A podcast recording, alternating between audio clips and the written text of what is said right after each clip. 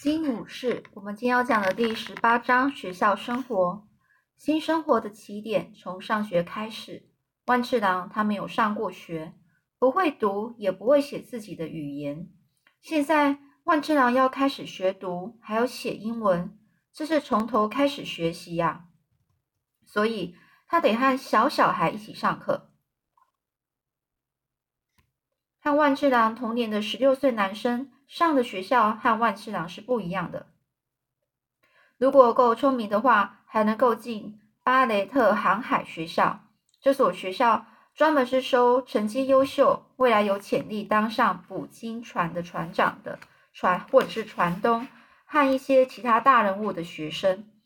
在巴雷哦巴雷特航海学校呢，学生学的数学还有勘测，勘测就是测量一些东西。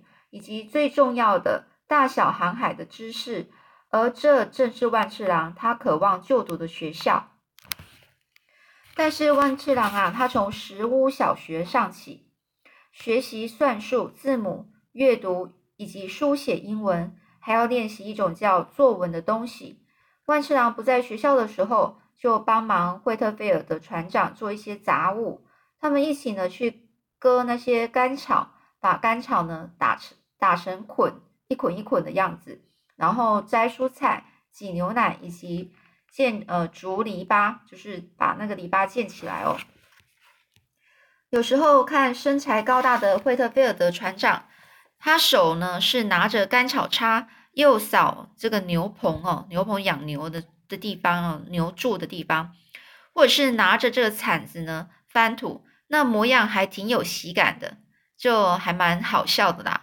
不过呢，船长似乎是乐在其中啊，他享受这个田园之乐，几乎不亚于航海之乐。也就是说，他不管是在种田啊，或者是呃出海捕鲸鱼呢，他都是非常快乐的。到晚上的时候，万次郎和这个惠特菲尔德船长会在门廊前坐下，讨论当天发生的事情。这万次郎心想，这很像以前他们在约翰豪兰号的时候。一起站在这个悬墙边，彻夜长呃长谈哦。那谈都都在聊些什么啊？只有他们自己和黑夜知道。某天晚上呢，船长呢，他清了清自己的嗓子，对万次郎说：“这个艾伦小姐跟我说，你不用去她的学校上学了。”这万次郎就说：“为什么呢？我做错了什么事吗？”这船长呢，忍不住笑着说。没有没有，你没有做错事，只是那所学校能教你的，你全都会了，你得去别的学校上课了。万次郎的心在胸口狂跳着，他就问：“那要去哪所学校呢？”这时候，这个船长就说：“嗯，我和巴雷特先生谈过他学校的事情了。”万次郎的耳朵呢，隆隆隆隆作响，听不清楚船长说的话。隆隆作响的意思是说。他可能因为太兴奋了，很紧张，然后整个心跳加速的感觉。这时候，这个船长说：“嗯，我跟巴雷特先生呢谈过，哦，谈过他学校的事情。然后这个巴雷特先生啊，他不确定你是不是念那所学校的料，也就是说，你他不确定他这个万次郎适不适合去念这个学校。”万次郎的胃呢缩成一团啊！这船长又继续说：“不过呢，我告诉巴雷特先生，你在艾伦小姐的学校表现很多很出色，学校给你的评语是学习速度快。我也告诉他你有多聪明，多上进。最后，这个巴雷特先生啊，他同意让你试试看。”万次郎高兴的跳了起来，赶紧握住船长的手，接着跑进屋里拥抱惠特菲尔德夫人。这个船长呢，在万次郎走回门廊的时候，他就说：“约翰，你坐下，我的话还没说完呢。”万次郎坐下，坐在椅子的边缘。这时候，船长继续说：“巴雷特先生同意让你试试看，不过那是有条件的，你的课业得跟上其他的学生啊，你的英文程度也要达到他们的标准，阅读还有要书写、绘画能力都要达到，还有你不能够。”捅娄子，捅娄子是什么意思呢？哦，就是惹麻烦的意思啊。他不想因为你的缘故惹上麻烦。这个船长就这样解释啊。然后万次郎就说：“是的，船长，我不惹麻烦。”接下来呢，这第十九章节不战而胜，在一股洋流带着这个洋流是海洋的洋哦，洋流带着这个万次郎来到此刻，这个一个海的海海洋啊，带到万次郎来到这个地方哦。这时候，那时候那是和黑潮一样强劲的洋流。将这个万次郎带到惠特菲尔德船长身边，把他带往美国。现在则要带他到巴雷特航海学校，什么都阻挡不了他学习的热忱。他要尽其所能的学，尤其是把到世界各大各大洋航行的功夫给学起来。万次郎要努力用功，要说标准英语，使用正确文法，还要拼字上下苦功。哦，拼字哦，还要会拼字，就写字，写一个单字。他要专心听讲，不问太多问题，而且还有最重要的，他绝对不惹麻烦。第一天上学，万次郎很早就到了。他站在学校外头等校门打开的时候，发现地上有一枚闪亮的硬币。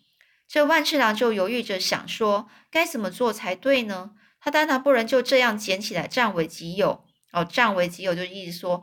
这捡起来就说是自己的了，还是这样做没关系呢？哦，他不太确定哦。有人弄丢了这枚硬币，万次郎呢？看看四周，没见到人影，或许失主会回来找，所以还是别动那枚硬币比较好。可是万一有人路过捡走了呢？先捡起来，再想办法，想办法再找到失主哦，就是丢这个这个钱哦，丢这钱的人，丢掉这钱的人哦。这样不是比较好吗？所以呢，万次郎就决定了，这应该是最正确的方法。于是他弯下腰去捡硬币。正当他要捏起硬币的时候，硬币竟然溜走了。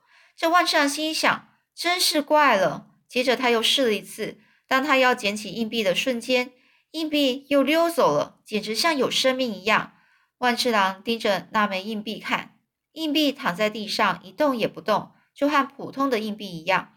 万次郎决定，这一次他要踩住硬币，免得他又溜走。万次郎慢慢的朝硬币移动，缓缓提起脚尖，眼看就要踩到硬币了，硬币却从他的脚下又跳开了。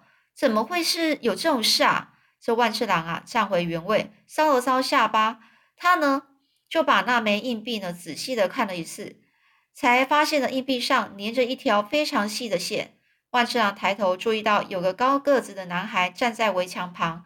那个男孩，他是靠着围墙，一派悠闲的叼着一一个青草，却掩盖掩饰不了一脸得意的笑容。这万次郎大笑，接着说：“设计的很棒，是你让硬币跳起来的吗？”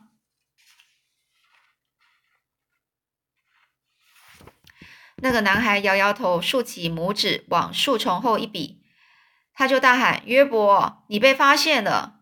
一个瘦瘦的男孩神情愉悦的从树的后面现身，他就边走边说：“我骗到你了吧？”手里拿着把线缠回小棍子上。这个围墙旁的那个男孩一脸不屑的对这个万次郎说：“你一定是个蠢货。”万次郎认出那个孩子了。那个男孩到美国的第一天，有一群男孩在他背后扮扮一些鬼脸来嘲笑他。那个男孩就是其中一个。现在他又参与了把万次郎当成实验品的恶作剧。万次郎就问：“蠢货是什么意思？”这男孩开始窃笑说：“就是形容你呀，笨蛋。”约伯说：“汤姆，好了啦，轻松点。”万次郎呢，转身对那个叫约伯的男孩说：“你设计的很棒，不过要是你把线换成另外一种，就可以骗过比我聪明的人了。想听我的建议吗？”这约伯。那他抓抓满头乱发，就说：“想啊，换成哪种线呢？”万次郎捡起硬币，正准备开口的时候，那个高个子的男孩“呸”的一声吐掉了青草，站直身子。那他故意说的很大声：“约伯，好让其他来凑热闹的学生听见。你不会真要听那只小眼珠的话吧？”约伯的目光啊，他的眼光啊，从这个万次郎转到高个子的男孩那边哦，又回到万次郎身上。他就说：“呃，汤姆，我，嗯，他就约伯就这样讲。这个汤姆呢，就走到万次郎的面前，恶狠狠的就瞪着他。汤姆的个头呢是比万次郎还高，身材呢是比他壮，说不定年纪也比他大。不过万次郎在捕鲸船上度过的日子，让他变得强壮而结实。如果真的打起架来，他或许能够击败汤姆。而这个万次郎提醒自己，真正的强者不到最后关头绝不诉诸武力。也就是说，真正的很强的人啊，不到最后关头是不会以暴力、以打架的方式来解决问题的。这是他父亲教导他的。万次郎也记得惠特菲尔德船长说的：“不要惹麻烦。”万次郎呢，绕过了汤姆，或者说他试图绕过汤姆。汤姆就把手呢贴在万次郎的胸膛上，对万次郎说：“你真的以为自己进得了这所学校吗？这所学校就凭你？”万次郎没有回答。万事达就提醒自己：“不战而胜是高尚的荣誉。”这汤姆呢，就对身后那群哦，不战而胜。我刚解，我现在解释一下，不战就是。我们不要动用武力，然后去，然后就就赢了这一个事情哦，就解决了这个事情，是很好的一个很浓郁的、很很荣耀的事情。这个汤姆就对身后那群不知道是不是他伙伴的男孩说：“你看到了吗？他连我说什么都听不懂，他没聪明到进得了这所学校啦。”那其他刚抵达校门的学生不分男女都害怕的退后。这汤姆就说。你不属于这里，我们不会让你这种人进这所学校的。他呢，整个双臂呢交叠在胸前，挡在万次郎的前面。几个学生绕过他们，步上台阶走进学校。可是不管万次郎怎么移动，汤姆也跟着他移动，硬是要挡住这个万次郎的路哦。这汤姆就说：“小眼睛，你回家吧，滚回你的老家去。”这万次郎心想：“要是我回得去，我一定会回去。”万次郎停顿了好一阵子，在想着该怎么办。接着他想起来了，硬币还在他手上，而这汤姆似乎也同时想起硬币。他说：“笨蛋，把五分钱还给我。”这万次郎就说：“我也会用硬币变魔术。”他呢就把线从硬币上扯下来，接着把硬币呢是抛向空中。万次郎发觉所有人目光都集中在硬币上头，就连台阶上的学生也回头看。硬币落下。在阳光下闪闪闪闪的发亮。万次郎接住硬币的同时，和站在附近的一个女孩目光交汇。万次郎他整个脸红了。汤姆就说：“这不算魔术。”那那女孩说：“汤姆，他还没开始变呢。”这万次郎试着不想去想那个女生。按照阿养教的方法，那硬币在右手指缝间来回翻转。万次郎明白，要是他不小心失手。会让自己像个大傻瓜，所以他把注意力全集中在硬币的戏法上。万次郎用右手的拇指和食指呢捏起了硬币，然后呢举起来让所有人看清楚。接下来，他以夸张的动作假装把硬币塞进了左拳左边的拳头里。天灵灵，地灵灵，这个万次郎一面说，一面用右手往左手挥了一下，消失吧。这万次郎呢，缓缓张开左拳，左手左手的掌心是空空的。那个女孩呢，惊惊声的很惊讶的赞叹着说：“哇，好厉害的魔术啊！”这汤姆就说：“这没什么吧？他把硬币藏起来了，他最好赶快交出来，因为那是我的钱。”而校长呢，刚好来到校门口，整个双臂交叠在他的胸前，以非常严厉的神情看着这这场骚动。这万次郎呢？他看到了校长一眼，心想自己是不是已经惹出大麻烦？魔术变到一半，他得把硬币变回来才算完成。于是他继续硬把币呃继续的做这个硬币的魔术。万次郎的手呢是朝那个女孩的脸探了过去。现在我要把硬币变回来，准备营造从女孩耳朵里拿出硬币的假象。这套小把戏应该是这样完这样完成的。可是万次。万次郎呢？他是却停了下来，手臂悬在空半空中。要是不小心碰到他，就糟了。万次郎突然想到，这样的事啊，在日本是不能发生的，男女授受不亲呐。就说男生跟女生不可以碰到对方哦。可是他现在不在日本呐。万次郎提醒自己，他现在是在美国。哦美国男人和美国女人可以呢牵着手逛大街，万次郎的手呢插过女孩的头发，紧张的不得了，差点让硬币掉在地上。但他终究完顺利的完成魔术，说不定压根没有人发现他迟疑了一下。学生呢，整个是热烈鼓掌。那个女孩摸着耳朵说：“里面还有藏其他东西吗？”他开怀大笑的这样说着。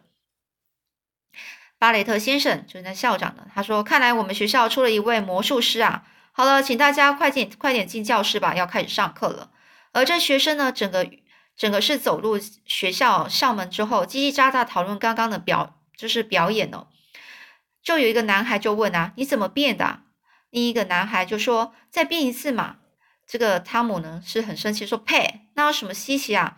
那那魔术我会的可多呢。”这约伯就说：“汤姆，你才不会呢，我就没看过你变过。”万次郎跟在其他学生后面走进学校，他正好能看到那个女孩的背影。女孩是闪亮的棕发晃动着。